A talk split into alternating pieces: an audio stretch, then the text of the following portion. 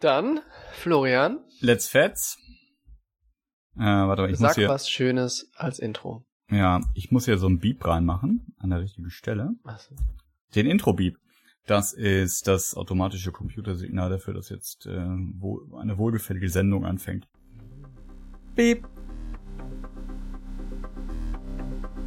TSL, das ist der Podcast für Business Casper, Nerds und alle dazwischen. Nur echt mit Christoph und Florian und der Roboterstimme eures Vertrauens. Viel Spaß mit der neuen Folge. Herzlich willkommen zu TSL Folge 23. Hattest, Ja. du, hattest du jetzt mehr erwartet? Nee, ich war gerade abgelenkt, weil hier Ah. gerade so viele Nachrichten reinkommen.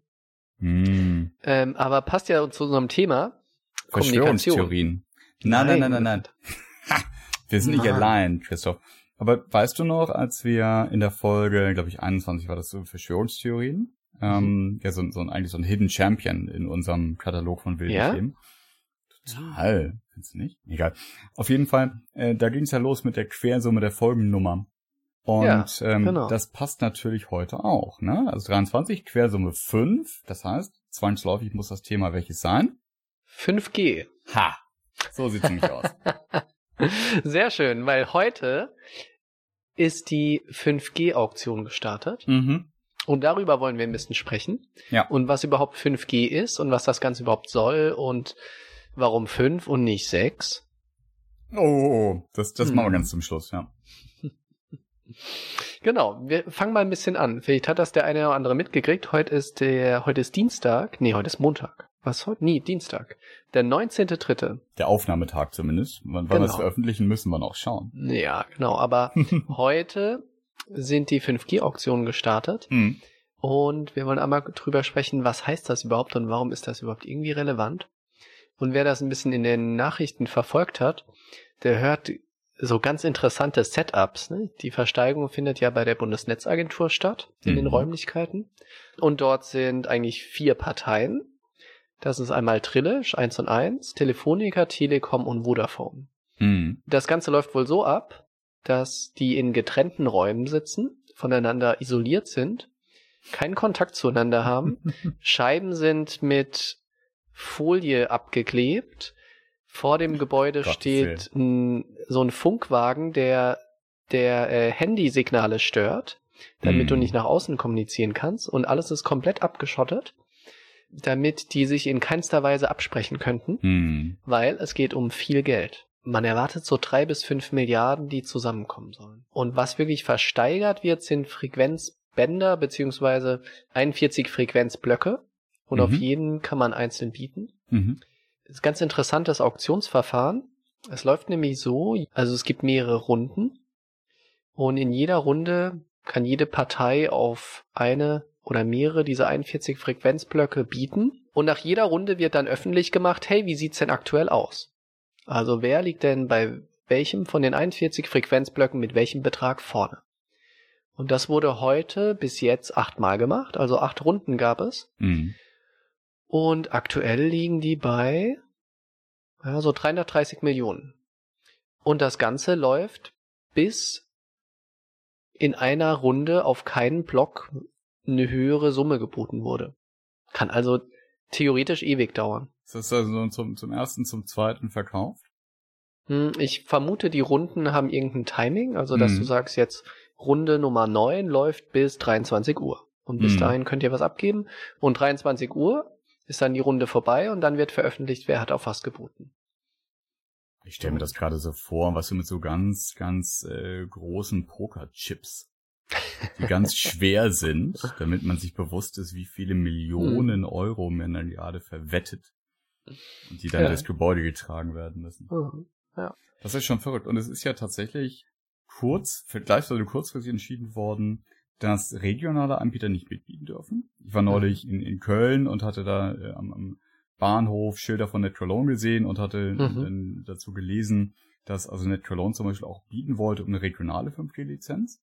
Mhm. Und habe gerade mal gegoogelt ähm, in den Shownotes alle möglichen Sachen, die wir heute besprechen, tsl.fm slash 23 und äh, bei Golem gefunden, dass also auch so Firmen wie Wilhelm Tell zum Beispiel hier aus Mhm. Hamburg, die hier so ein Glasfasernetz betreiben, auch mitbieten wollten.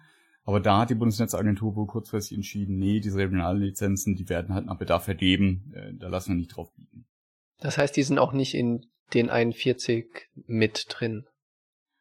Naja, du hast ja die Liste derer, die gerade bieten, vorgelesen und da waren ja eine Netrelone nicht am Start. Hm. Ich meine, ähm, in den 41 Blöcken, die jetzt versteigert werden, sind einige spezielle Frequenzen nicht drin, die dann an regionale vergeben werden.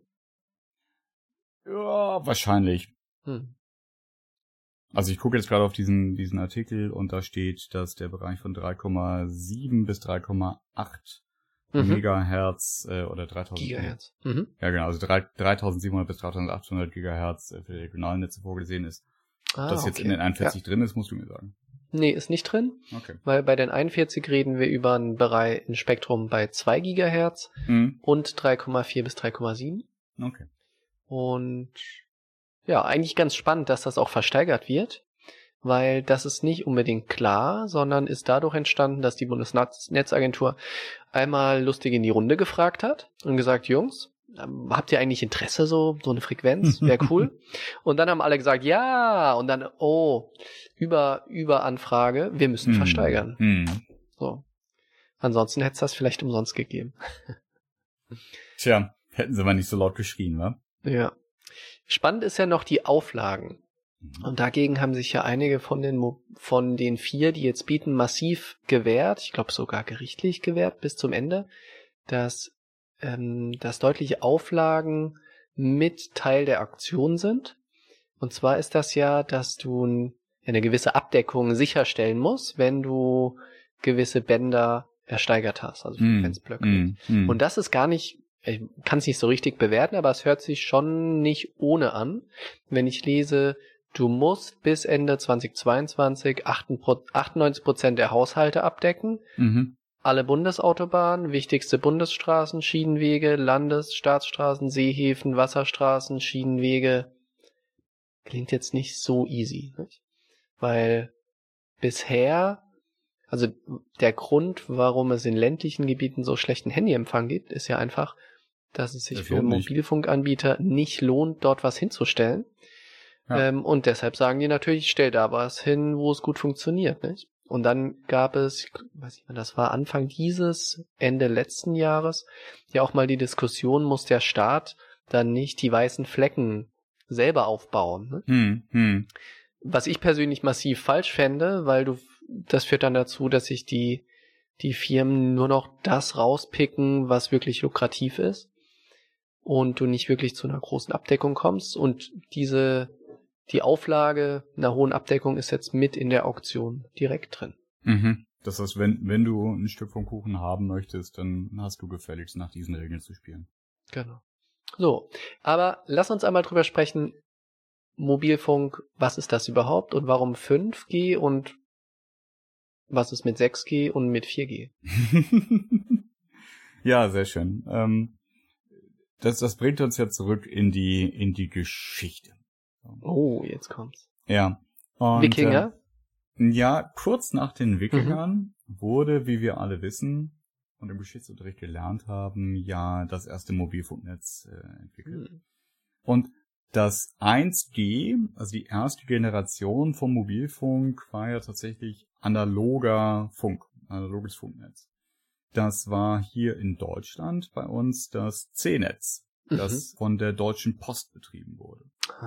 C-Netz, ähm, weiß ich, hast du noch C-Netz selbst mal erlebt? Ich glaub's nicht. Nee, ne?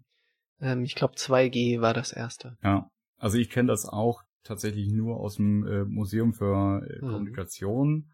Das waren, wenn man das googelt, das waren die Mobilfunktelefone, die noch Koffer waren, mehr denn Handys, die als äh, Autotelefone eingebaut richtige Geräte waren. Äh, aber wie gesagt, also man konnte das auch tragbar haben, dann war es halt bloß ein Köfferchen. Mhm. Und wir haben verlinkt irgendwie Wikipedia-Artikel mit Überblick zu den ganzen Dingen. Da steht da drin, welche Bandbreiten und Gedöns. Das führt jetzt eigentlich alles zu weit. Mhm. Zweite Generation 2G war dann das erste Mal Mobilfunk mit digitaler Technik. Das ist, ähm, oh, mal gucken, ob du das auswendig weißt. Wofür steht GSM? Gute Frage. Ich wusste das mal. Ja, genau, ich auch. So, jetzt mal kurz Wikipedia aufmachen. Das ist das Global System for Mobile Communications. Das von der Europäischen äh, Telekommunikationsbehörde, Verband, sonst was, ETSI, dem European Telecommunications Standards Institute, ins Leben gerufen wurde. Und zwar zum ersten Mal in Finnland im 1991, wie jeder weiß. Hm. Ich hau das gerade mal in die Show Notes für alle die, die nicht ganz so beflissen sind. wie wir. Und in Deutschland, ach, das hast du sogar schon gepostet. Verdammte Angst. Verdammte Angst. Wikipedia-Artikel packe ich immer ruckzuck in die Show Notes, da bin ich ganz fix. Der Christoph war schneller. Nun gut. Das war die Zeit, wo die Telekom bzw. T-Mobile dann, glaube ich, irgendwann das D1-Netz hatte Mhm. und es Mannesmann Mobilfunk gab und das D2-Netz aufkam. Also das erste Mal ist äh, in Deutschland ein konkurrierendes, privatwirtschaftlich betriebenes Mobilfunknetz gab. Und das war so die Zeiten, wo ich das erste Mal ein Handy hatte, wo ein, ein Mega-Feature die Entdeckung der SMS war, Ja, Wahnsinn. die richtig Mhm. Geld kostete Hm, Ja. und wo auf den Handys Snake spielen können ein richtiges Asset war. Hm. So. Und dazu hielt der Akku irgendwie eine Woche und all dieser ganze Spaß, der dazu gehört. 3G und 4G sind dann also jeweils technische Evolutionsstufen des Ganzen, die auch nicht so klar geschnitten sind. Also in 3G gibt es dann also 3.x irgendwas äh, G, dann gab es äh, das Thema HSPA zum Beispiel, was irgendwas mit High Speed Package irgendwas ist. Das heißt also, während also eine, eine, eine Großgruppe von Mobilfunkgenerationen da ist, wie 3G oder 4G, gibt es trotzdem da drin nochmal einzelne technische Fiesematenten, die ausgerollt werden, die das Netz schneller, äh, stabiler, sonst was machen. LTE, das ist ja für viele auch äh, was, was sie im Kopf haben, das steht für Long-Term Evolution, ist etwas, was quasi im, im ja eigentlich unter, unter 4G äh, beziehungsweise 3,5G losgegangen ist. Jetzt kommen wir gleich zu, zu dem 5G-Standard. Das 4,5G, was es gibt, äh, was ich tatsächlich vorher auch nicht wusste, bevor ich es recherchiert habe. Darunter kommt dann sowas wie LTE Advanced Pro, was die marketingtechnisch Mhm. super geil klingt, und MIMO. Und MIMO, das ist tatsächlich eine der Kerntechnologien, die wir für 5G brauchen. MIMO steht für Multiple Input and Multiple Output. Das heißt also einfach gleichzeitig eine hohe Anzahl von Verbindungen zu halten. Mhm. Und das ist, soweit mich mein begrenztes Wissen trägt, eine der wichtigsten Sachen bei Antennen, die für 5G ausgerichtet sind. Und das ist auch der Grund, warum für 5G man nicht einfach irgendwie ein Software-Update aufspielen kann in der Technik der Netzbetreiber, sondern tatsächlich neue Hardware installieren muss, weil die Antennen, die dafür genutzt werden, eine ganz hohe von Anzahl von gleichzeitigen Verbindungen ermöglichen können Mhm. und auch ermöglichen müssen, damit sie die ganze Feature, das ganze Feature-Feuerwerk für 5G abfeuern können. Mhm. Interessant. Ich muss ja noch mal ein bisschen klug scheißen Hm, immer gerne. äh, und mein Informatikstudium zum Besten geben und was sagen zu Circuit Switched und Packet Switched. Mhm. Ja, jetzt kommt's. 2G war nämlich ein reines Circuit Switch Netzwerk. Das heißt, das Netzwerk baut eine ne, ne Verbindung Ende zu Ende auf Mhm. ähm, und überträgt dahin alle Daten. Das Mhm. heißt, so eine Logik wie Pakete, wie wir sie im Internet haben, gab es da nicht. Das heißt, es gab eine Standleitung für jede einzelne Verbindung. Sozusagen, genau. Mhm. So, und deshalb war das auch so semi-sinnvoll, um irgendwie damit ins Datenservices zu nutzen, Mhm. weil das eigentlich überhaupt nicht darauf ausgerichtet war. Es war eigentlich im Kern auf Voice ausgerichtet, und zwar, dass genau zwei Leute miteinander telefonieren und dafür hat das Netzwerk eine Line aufgebaut. Mhm. Und bei 3G hat man ähm, hat man beides. Das also 3G war erstmal so oder es gab noch so ein Zwischending. Ne? Ich glaube ähm, dieses GPRS, was ja so zweieinhalb G ist, Mhm. äh, das war das erste, was so eine Erweiterung hatte für Packet Switched. Mhm. Nicht? Und ab da macht es überhaupt erstmal Sinn, an irgendwas wie internetähnliche Anwendungen zu denken, weil das Internet per se packet-switched ist. Das heißt, sobald du aus dem Mobilfunk rausgehst, in Internet rein, muss sowieso alles paketbasiert laufen. Das heißt, Daten werden in kleine Pakete verpackt und die finden eigenständig ihren Weg und einzelne gehen verloren, dann werden sie wiederholt, aber alles wird sozusagen in Pakete aufgeteilt. Mhm. Und genau, 2,5G äh, GPRS war dann das erste, wo so eine Erweiterung drin war, in dem 2G, um auch Packet Switching zu ermöglichen. Und 3G hatte dann so einen hybriden Modus. Da hattest du sagen beide Funktionalitäten, Circuit Switch und Packet Switch. Und 4G ist das, ist ein reines Packet Switch Netzwerk.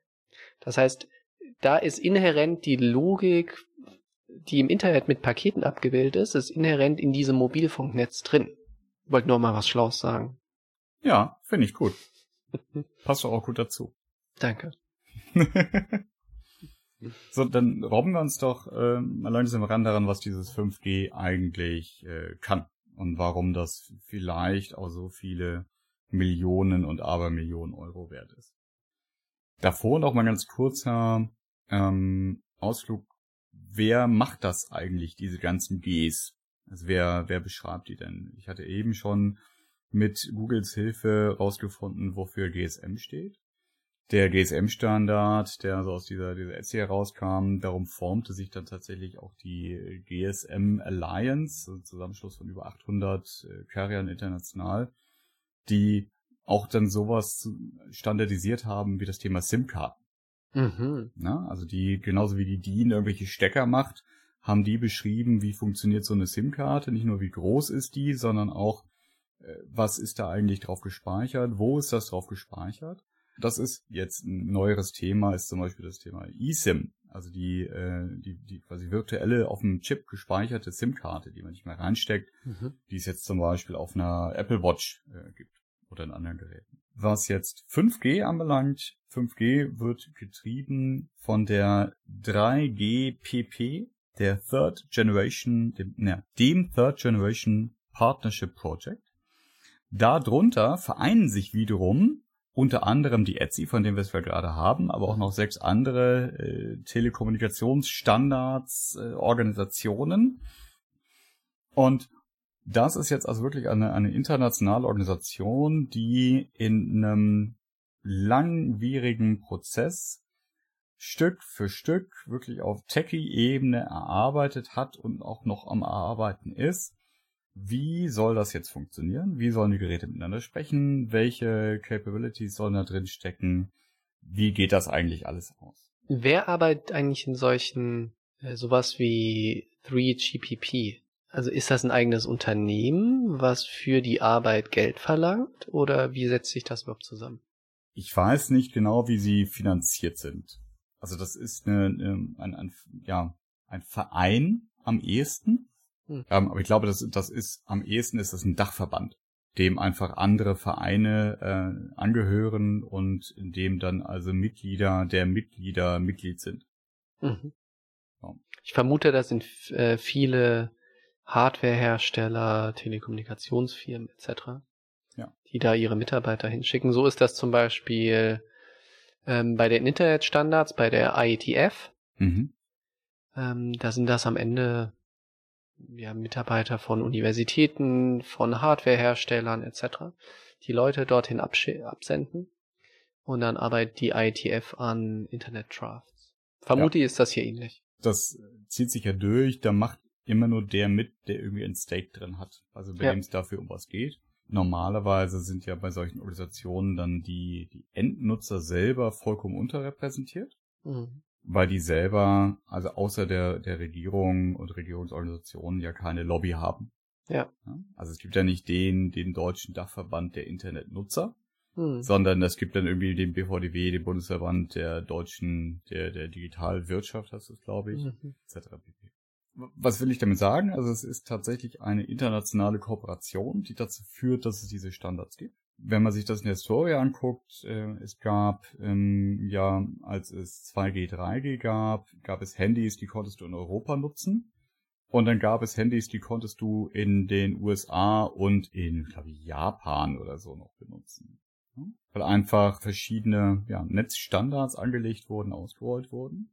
Mittlerweile haben fast alle Handys, die du häufig erwerben kannst, multifunktionale Funkmodule an Bord. Das heißt, sie sprechen über alle möglichen Frequenzbinder, Wender und, und, und dazugehörige Protokolle. Mit 5G wird es genauso sein. Das heißt, so wie wenn man heute ein iPhone kauft und das kann wie LTE äh, und 4G, den 4G-Standard, ähm, wird man wahrscheinlich auch zukünftig dann ein iPhone kaufen können und das kann 5G und wird wahrscheinlich auch überall einsetzbar sein.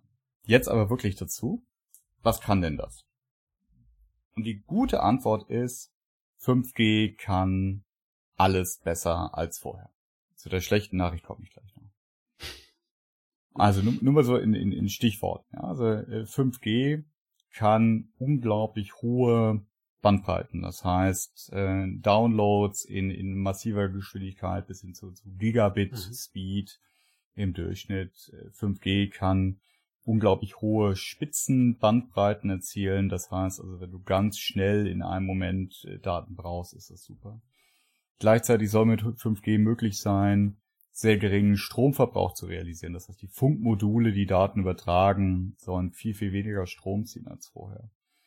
Gleichzeitig soll möglich sein, dass man eine ganz hohe Dichte von Geräten in einer Funkzelle hinbekommt. Das ist wieder dieses Thema MIMO, ne? das sind ganz viele gleichzeitig Verbindungen, das heißt also auch viele Verbindungen zu unterschiedlichen Geräten gleichzeitig.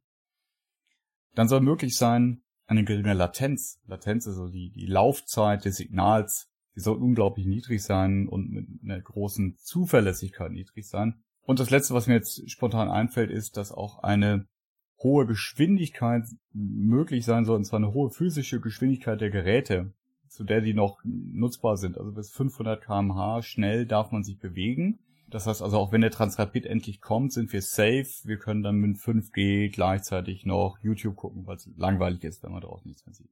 Soweit zu der guten Nachricht. Willst du die schlechten noch hören? Eigentlich nicht. Äh. Bisher hört sich ja alles recht gut an. Ne? Hm. Aber komm, hau raus.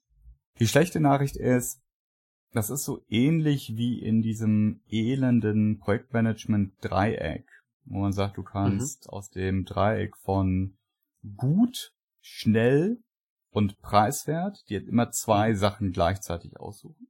Ähnlich ist es auch bei 5G. Das heißt, das sind alles einzelne Ausprägungen, die ich jetzt vorgelesen habe, die möglich sind, aber die wird es im echten Leben nicht alle gleichzeitig geben.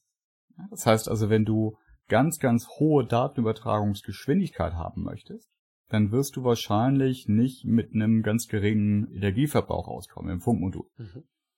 Und wenn du eine ganz, ganz geringe Latenz haben möchtest, dann musst du wahrscheinlich auf Spitzenübertragungsgeschwindigkeiten verzichten und kannst vielleicht auch nicht ganz so viele Connections gleichzeitig in einer Funkzelle abbilden. Das heißt, das ist tatsächlich eine Sache der Konfiguration und damit, das ist das Feedback-Sandwich, wir fangen gut an, in der Mitte so ein Dämpfer, jetzt hören wir aber auch gut auf. damit kommen wir zu einem ganz, ganz wesentlichen Feature von 5G. Und das ist das Thema Network Slicing. Also das Netzwerk durchschneiden. Was Network Slicing bedeutet, heißt, dass mit einer physischen Technik, ne, diesen neuen Funktürmen, äh, die, die notwendig hm. sein werden, dass man in der Lage sein wird, mehrere virtuelle 5G-Netze zu definieren. Und das heißt, du kannst dir die zusammenklicken, um mal ganz einfach zu sagen. Man kannst zum Beispiel ein, äh, ein Network Slice für äh, YouTube guckende äh, 18 bis 25-Jährige machen. Denen ist das total Wumpe, wie hoch die Latenz ist, solange sie innerhalb von ein paar Sekunden irgendwie auf ihr Video kommen. Mhm. Aber die wollen in 4K ja, von irgendwelchen neuen YouTube-Stars äh, die Videos gucken können. Und die wollen das am besten auch auf ihrem Handy und auf ihrem Tablet und auf dem Laptop, den sie vielleicht noch haben, gleichzeitig in 4K gestreamt werden können. Und nebendran wird es ein Network Slice geben für die Industrie. Denen ist es gar nicht so wichtig, Gigabit-Geschwindigkeit zu haben, aber die wollen, dass ihre äh, autonom fahrenden Roboter auf dem, auf dem Werksgelände so mit einer geringen Latenz angebunden sind, damit äh, sie schnell vom zentralen Server das Signal bekommen, Achtung, du fährst gleich gegen eine Wand. Und die wollen vielleicht auch in der Lage sein, sehr viele Geräte auf dichtem Raum vernetzen zu können. Dann müssen sie nämlich in der Fabrik nicht mehr alles per Kabel verkabeln, sondern können jeden einzelnen Sensor einfach reinklatschen. Da ein 5G-Modul dran und selbst wenn dann auf einer Fabrikstraße mit tausend Sensoren hängen, die alle ein Funkmodul dranhängen, auf engstem Raum, dann geht's trotzdem. Das schreit ja alles so ein bisschen nach neuen Services, neues Geld.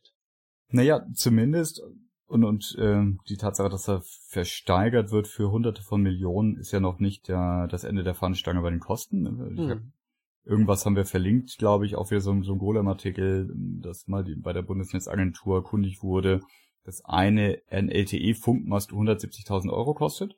Mhm. Du hattest ausgerechnet, wie viel es pro Einwohner gibt, ne? Ähm, ungefähr einen pro tausend. Mhm. Wenn ich das jetzt rechne, dann heißt das ja ungefähr 170.000 Euro kostet so ein Ding. Wahrscheinlich mhm. ist das nur einmal Kosten und noch nicht mal Betrieb. Mhm. Aber dann kann man ja ungefähr rechnen. 170 Euro pro Einwohner in Deutschland. Ne? Kostet, kosten, kostet es so ein Mobilfunknetz in Deutschland zu betreiben. Und die 170 Euro müssen sie von mir erstmal wieder reinholen, muss ich sagen. Ja, ja. Und, und es heißt ja, dass es auch nochmal deutlich mehr Antennen geben muss als im heutigen Netz. Ja, das heißt, du kommst mit den 170 ja gar nicht aus. Und selbst das ja. wären irgendwie schon also 13,6 Milliarden Euro, um Gottes Willen.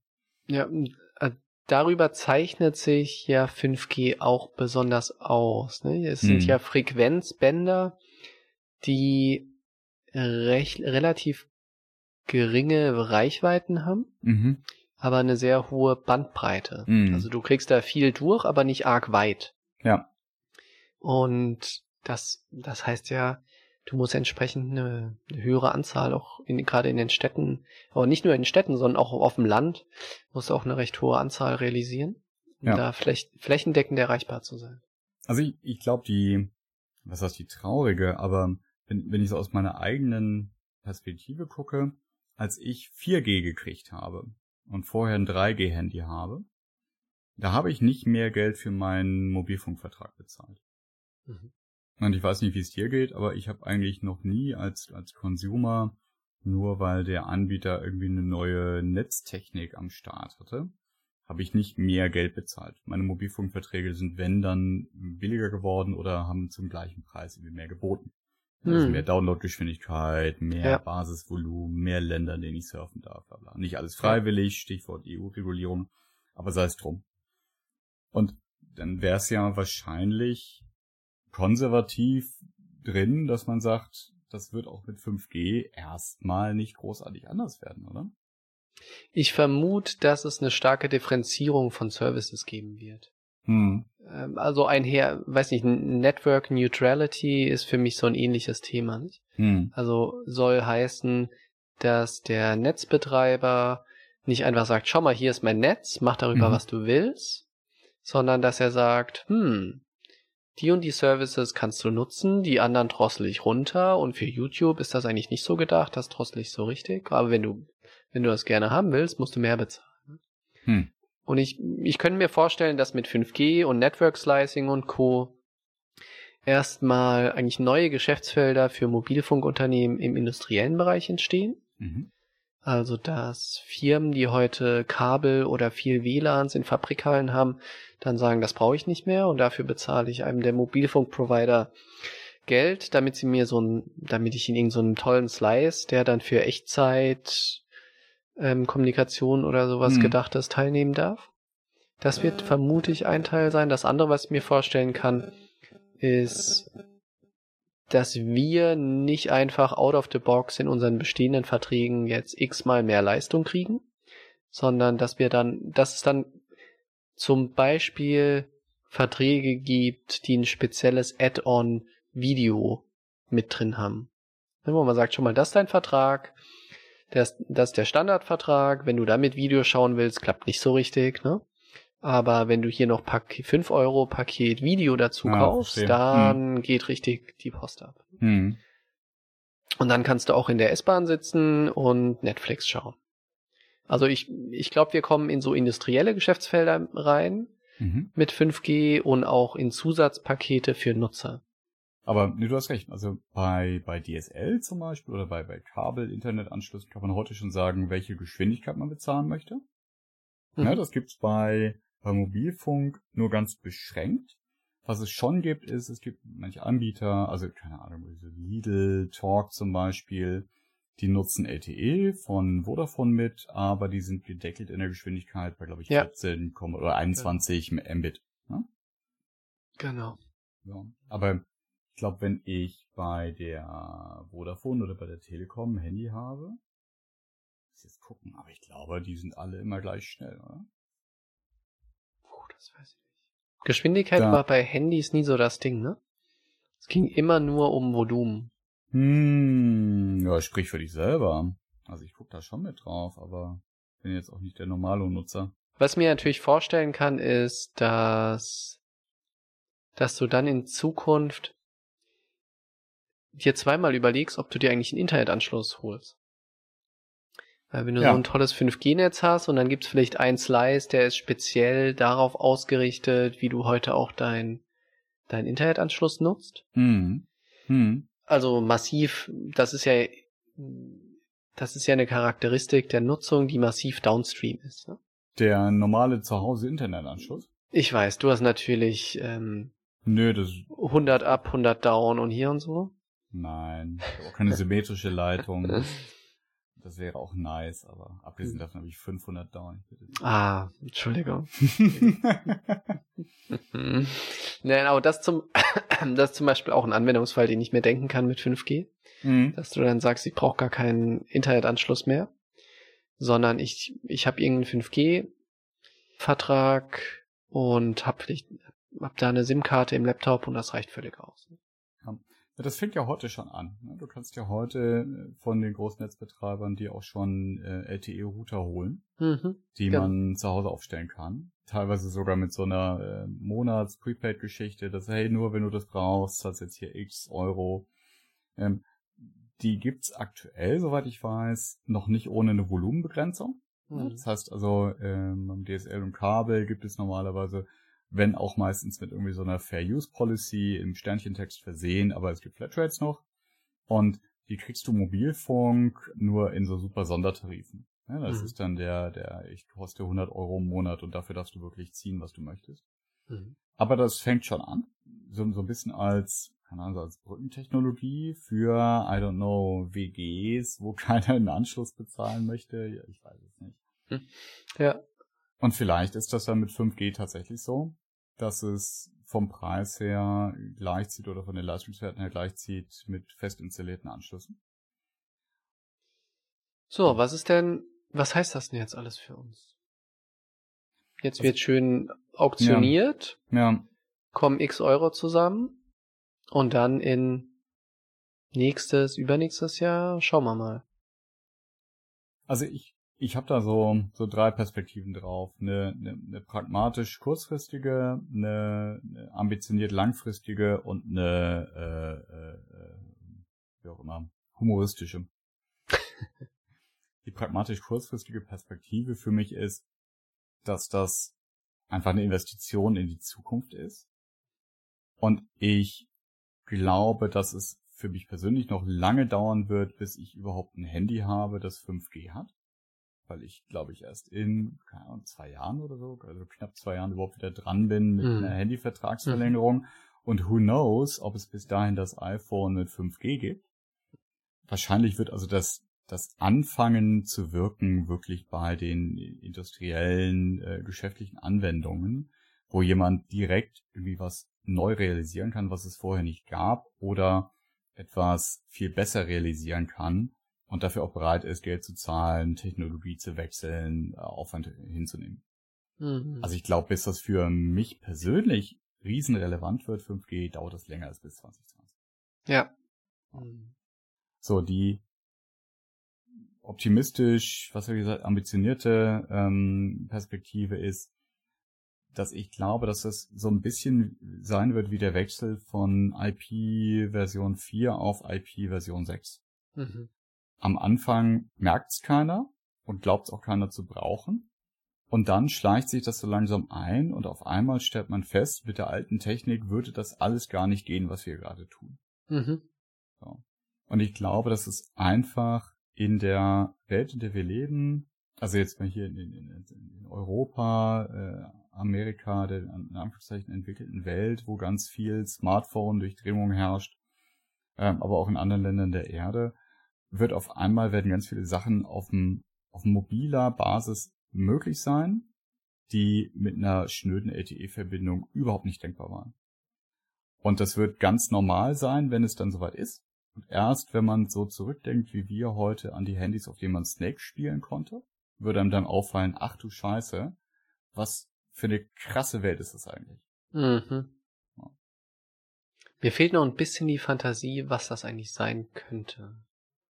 Also an Funktionalität. Ne? Ich kann mir vorstellen, mhm. das ganze Thema Video mhm. und Videotelefonie, was heute, wenn ich es möchte, auch schon so einigermaßen klappt. Ne? Wenn mhm. ich einen guten LTE-Empfang habe, Skype, Videocall, nicht, nicht super, aber mhm. so einigermaßen. Ne?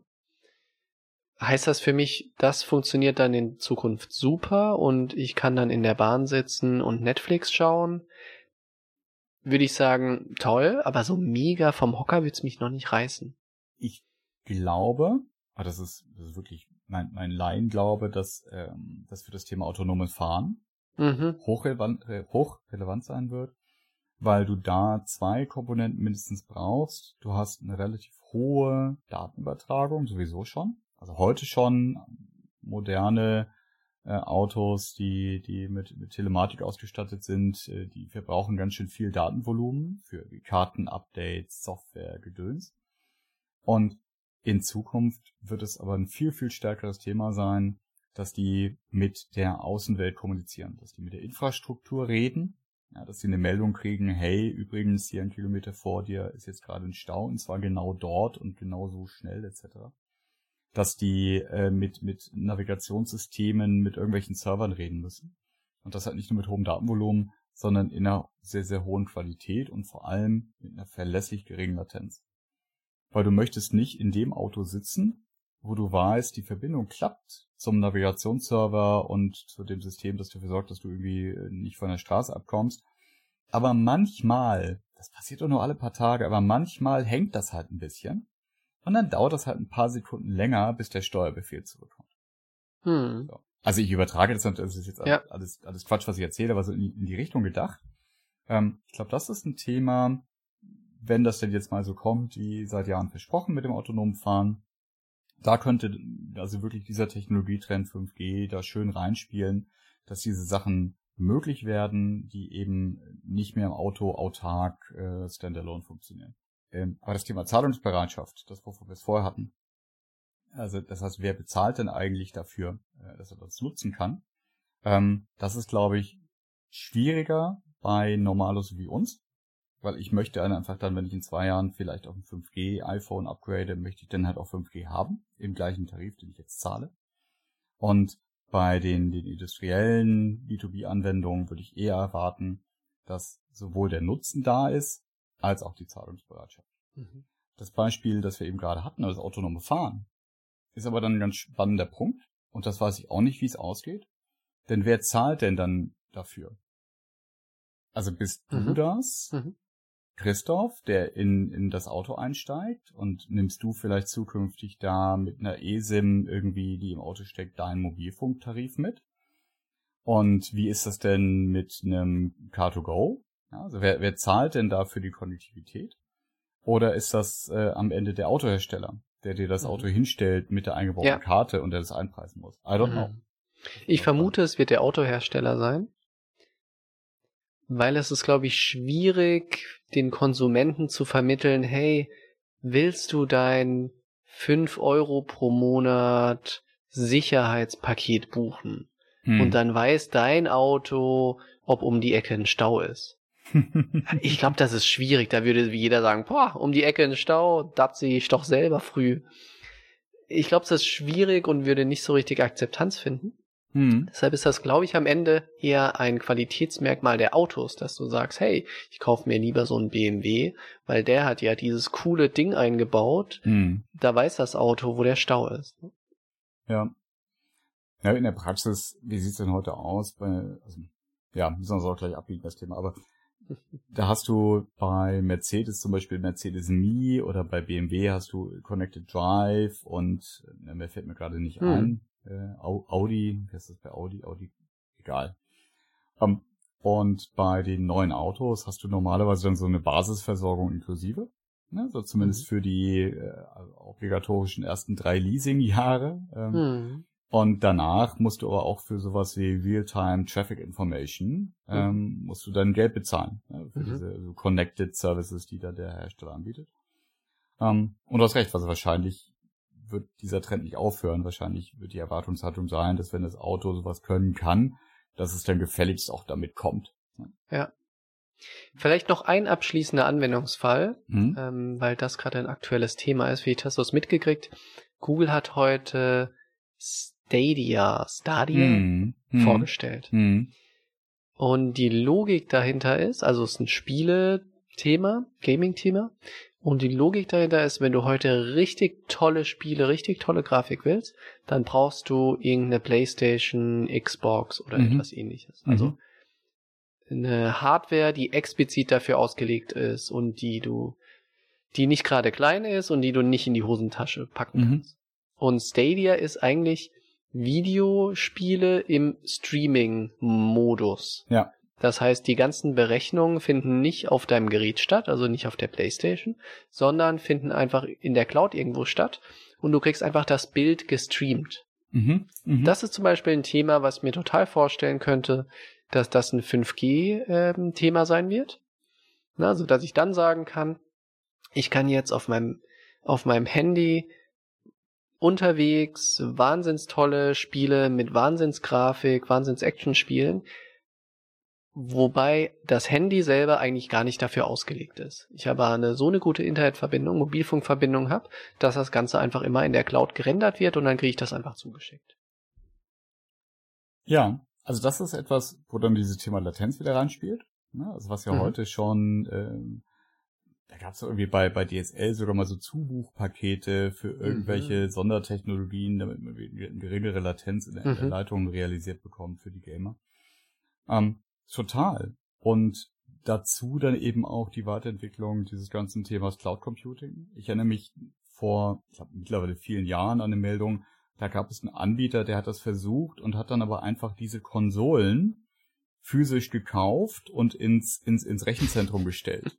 Ja? Mhm. Und dann konntest du dir halt Zeit auf so einer Konsole online mieten. Ja. Und mittlerweile mit, mit Virtualisierung, auch Virtualisierung von GPUs äh, etc. ist das natürlich also absurd. Ne? Dann, dann ist nichts mehr mit, mit irgendwelchen physischen Xboxen, die da drin äh, stecken, sondern dann kriegst du halt so viel Kapazität, wie du gezahlt hast, äh, dynamisch zur Verfügung gestellt.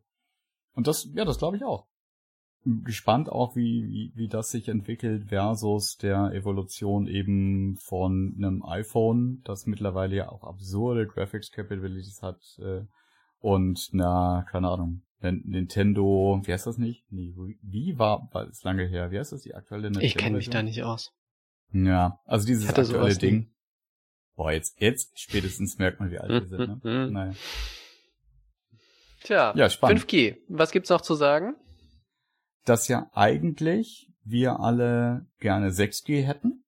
Ja, Ähm, 5G ist oldschool. Buh. Ja, also Donald Trump hat das neulich gefordert, Ja? auch wenn ich Hm. dem Herrn in wenig bis gar nichts zustimmen kann, was der so erzählt, wie der Tag lang ist. Aber einfach mal den mutigen Schritt zu wagen und zu sagen, wisst ihr was? 5G schön und gut, aber macht's doch gleich ordentlich und bringt uns 6G an. Das fand ich schon gut. Meinte er damit wirklich eine neue Technologie oder einfach 5G umzubenennen in 6G? Ähnlich wie er in seinen Wolkenkratzern einfach mal so 10 Stockwerke ausgelassen hat und dann hast du auf einmal irgendwie das 50. Stockwerk oder sowas, weil die, weil die Villen sich im 50. irgendwie besser verkaufen als im 40. Ja.